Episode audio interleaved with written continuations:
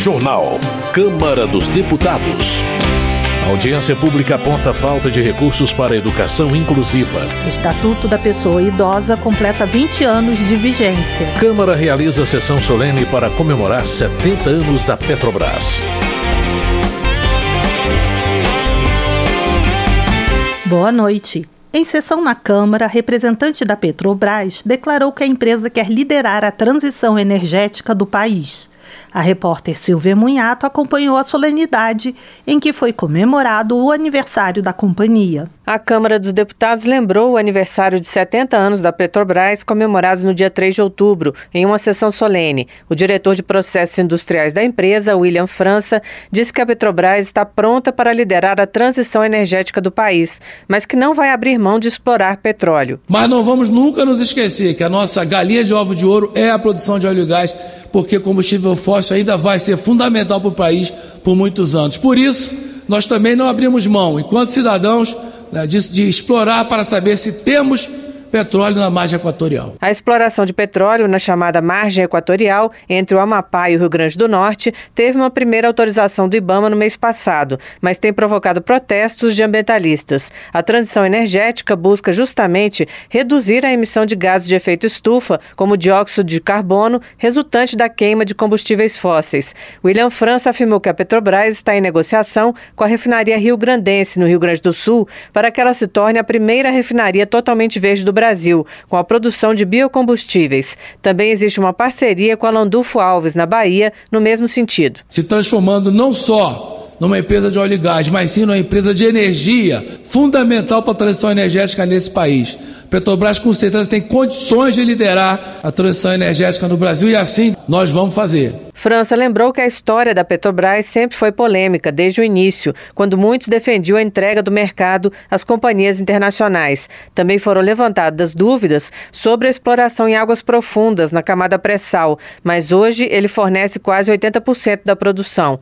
O deputado Jorge Sola, do PT da Bahia, que pediu a realização da sessão, criticou a Operação Lava Jato, que buscou apurar denúncias de corrupção nos contratos da empresa. Sola disse que a forma como a operação foi realizada teve consequências negativas para a indústria nacional. Com isso, destruíram a indústria naval, destruíram os nossos estaleiros, centenas, não foram dezenas, não, centenas de milhares de empregos no país foram fechados graças à forma como, sob o discurso de combater a corrupção, na verdade, estavam desmontando a indústria nacional, estavam entregando as nossas riquezas estavam impedindo que o país continuasse na rota do seu desenvolvimento. O deputado também disse que entre 2016 e 2022 foram vendidos ativos da Petrobras no valor de 243,7 bilhões de reais, mas que, segundo ele, valeriam muito mais. Da Rádio Câmara de Brasília, Silvia Minhato.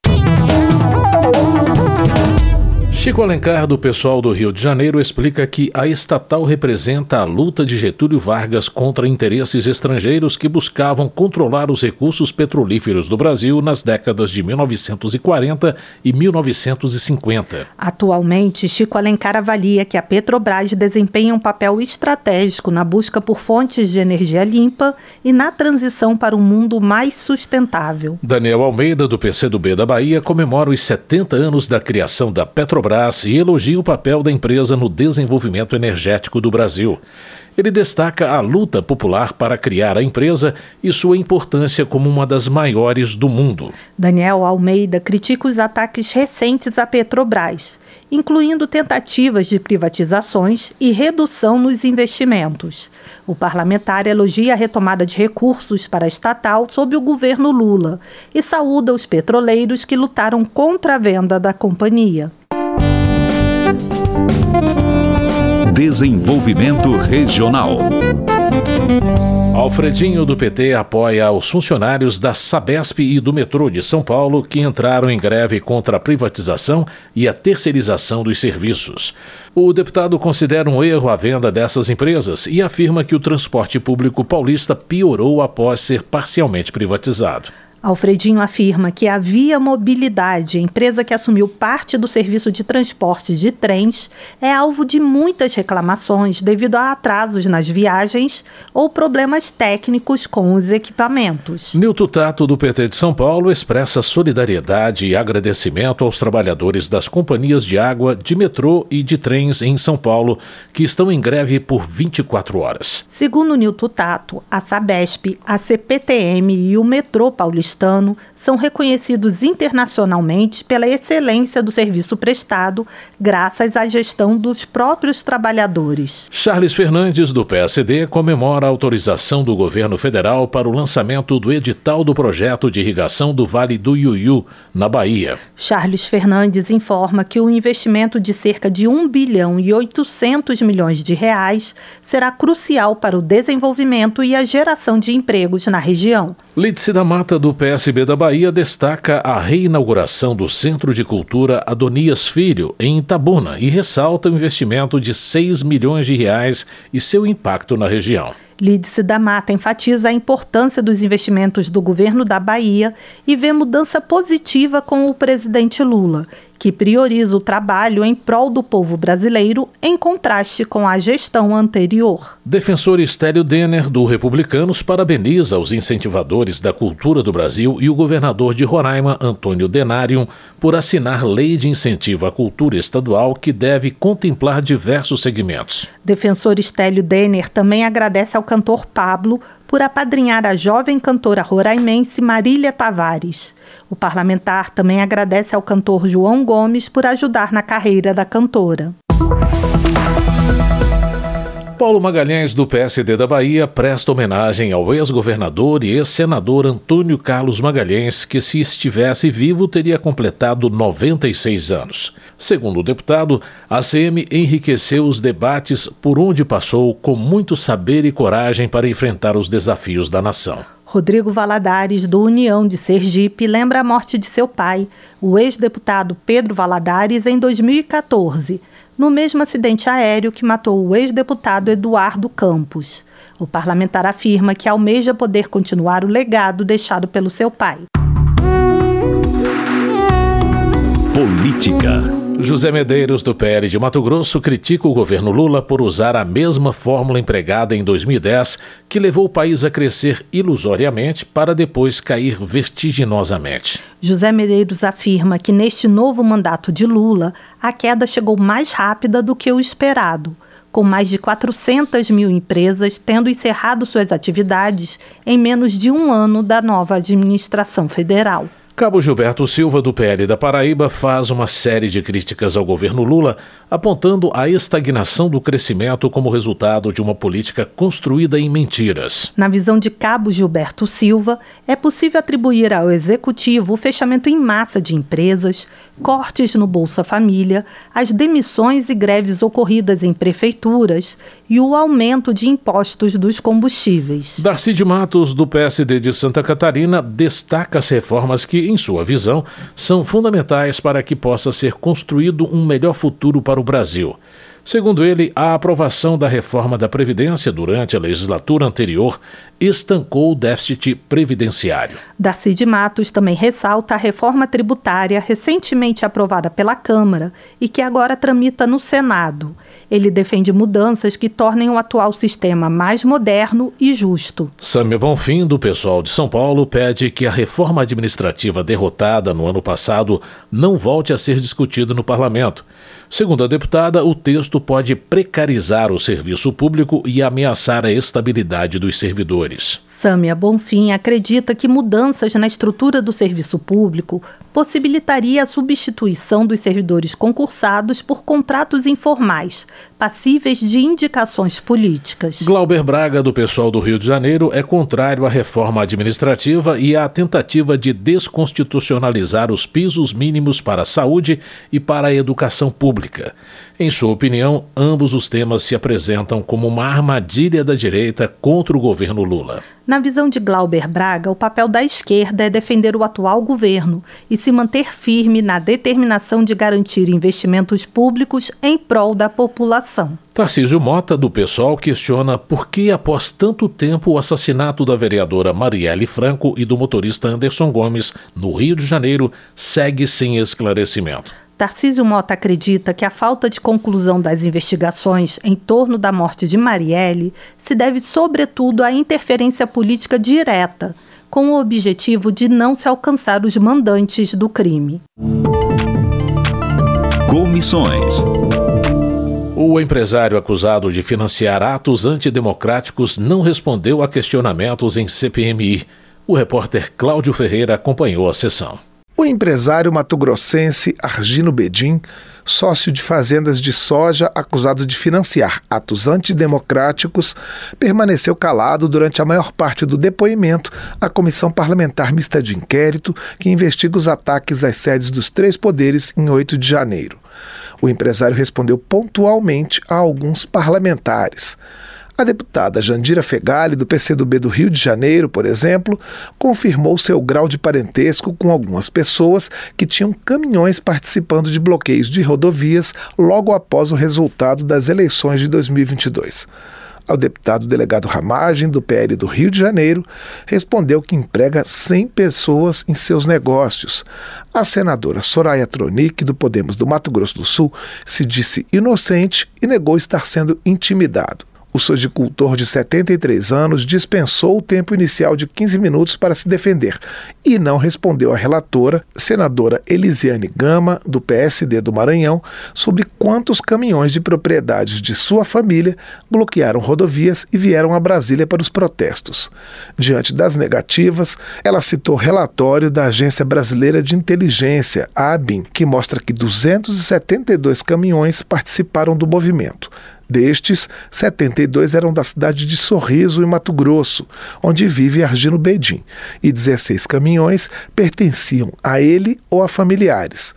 A senadora Elisiane Gama exibiu um vídeo mostrando que os bloqueios feitos por caminhões impediram a passagem de uma criança que precisava de uma cirurgia de emergência no olho.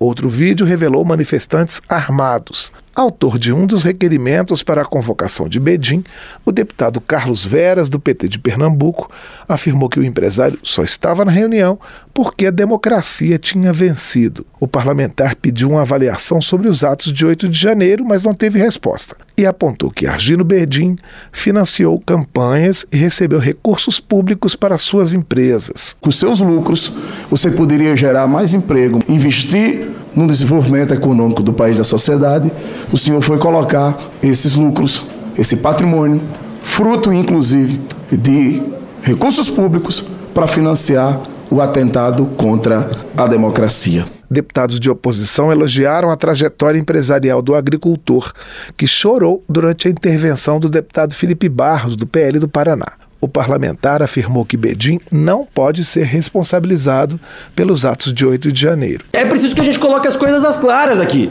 Não é possível que a gente continue colocando no banco dos réus dessa CPMI um empresário de sucesso, bem-sucedido, orgulho para o nosso país, como o senhor Argino Bedim, e tratá-lo como se fosse terrorista. Integrantes da CPMI rejeitaram por 14 votos a 10 a convocação de comandantes da Força Nacional. Em várias ocasiões, deputados e senadores de oposição têm criticado a atuação da corporação durante os ataques que resultaram em depredação aos prédios públicos. Em entrevista coletiva antes da reunião, o presidente da comissão, deputado Arthur Oliveira Maia, do União da Bahia, declarou que achava importante que o comando da Força Nacional desse seu depoimento. Da Rádio Câmara de Brasília, Cláudio Ferreira. Segurança Pública. Sargento Portugal, do Podemos do Rio de Janeiro, apresentou projeto que dá autonomia ao agente de segurança pública para ligar ou não as câmeras de segurança acopladas ao seu uniforme. Sargento Portugal também pede que o comando da PM do Rio de Janeiro trate os agentes com respeito, investindo no lado humano da corporação. Na opinião de Paulo Foleto, do PSB, a segurança pública exige o entrelaçar de forças das três esferas públicas. Por isso, o deputado comemora a destinação de recursos federais para o Estado do Espírito Santo. De acordo com Paulo Foleto, o Estado do Espírito Santo passou por um problema sério de criminalidade, porém, em agosto passado, teve o menor índice de homicídios de uma série histórica analisada desde 1996. Direitos Humanos. Flávio Nogueira, do PT do Piauí, comemora os 20 anos do Estatuto da Pessoa Idosa. O deputado explica que a legislação promoveu políticas públicas que garantiram a dignidade das pessoas com mais de 60 anos. Flávio Nogueira ressalta a necessidade de manter os idosos no mercado de trabalho devido à sua maturidade intelectual. O parlamentar também alerta para a falta de consideração em relação ao crescimento da população idosa no planejamento urbano, principalmente no transporte público. Luiz Couto, do PT da Paraíba, cita estatísticas alarmantes de denúncias de maus tratos e negligência contra os idosos. O parlamentar alerta que muitos idosos não conseguem denunciar devido a diversos obstáculos, como falta de instrução e o medo de perder a família. Luiz Couto também parabeniza os conselheiros tutelares eleitos no último domingo para zelar pelo direito das crianças e dos adolescentes, principalmente na Paraíba. Dr. Fernando Máximo, do União de Rondônia, protocolou dois projetos de lei ambos com a finalidade de incluir a disciplina de Língua Brasileira de Sinais nos cursos técnicos e no ensino superior da área de saúde. Dr. Fernando Máximo protocolou também proposta para incluir na Base Nacional Comum Curricular a disciplina de Primeiros Socorros. O congressista salienta que cada minuto pode determinar a vida ou a morte de alguém e, por isso, é preciso orientar os jovens sobre como proceder em situações emergenciais. Osmar Terra, do MDB do Rio Grande do Sul, pede urgência para o projeto de lei que torna obrigatório o ensino de noções de primeiros socorros, ressuscitação cardiorrespiratória e atendimento imediato para todos os cidadãos. O deputado afirma que a medida pode salvar muitas vidas. Educação. Especialistas apontaram para a falta de recursos para a educação inclusiva. A repórter Emanuele Brasil acompanhou o debate na Comissão de Educação da Câmara. Especialistas e ativistas dos direitos das pessoas com deficiência apontaram para a necessidade de previsão de recursos para educação inclusiva no orçamento de 2024.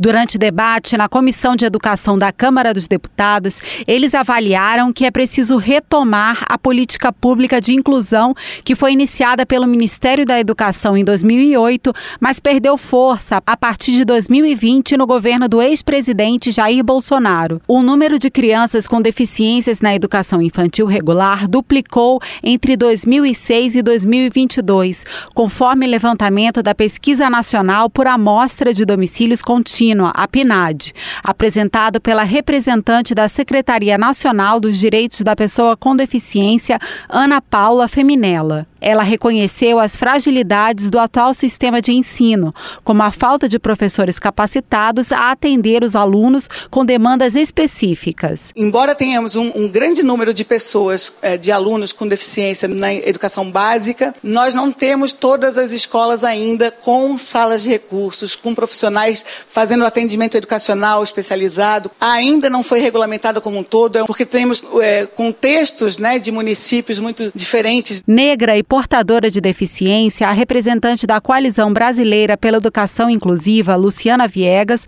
acredita que o atual modelo de educação pública está falido e precisa ser repensado. Dentro das periferias, não falta só um professor de apoio na sala de aula, falta acesso ao BPC, falta acesso à saúde, falta acesso à segurança. É muito difícil você falar de um processo educacional emancipatório quando tem falta de comida na mesa. O deputado Glauber Braga, do PSOL do Rio de Janeiro, que solicitou a audiência pública, reforçou a importância do ativismo pelos direitos das pessoas com deficiência. Uma sensibilização pessoal ela só vem quando a luta ela é reforçada coletivamente. E foi exatamente esse reforço coletivo da luta de vocês que propiciou é, que eu fosse despertado para essa realidade. Ao final da reunião, Braga informou que vai pedir a representação de seu partido na Comissão Mista de Orçamento uma reunião para tratar da previsão de recursos para educação inclusiva na Lei de Diretrizes Orçamentárias. Da Rádio Câmara de Brasília, Emanuele Brasil. Termina aqui o Jornal Câmara dos Deputados, com trabalhos técnicos de Everson Urani e apresentação de José Carlos Andrade e Mônica Tati. Uma boa noite para você. Uma ótima noite. A Voz do Brasil retorna amanhã. Você ouviu A Voz do Brasil. Boa noite.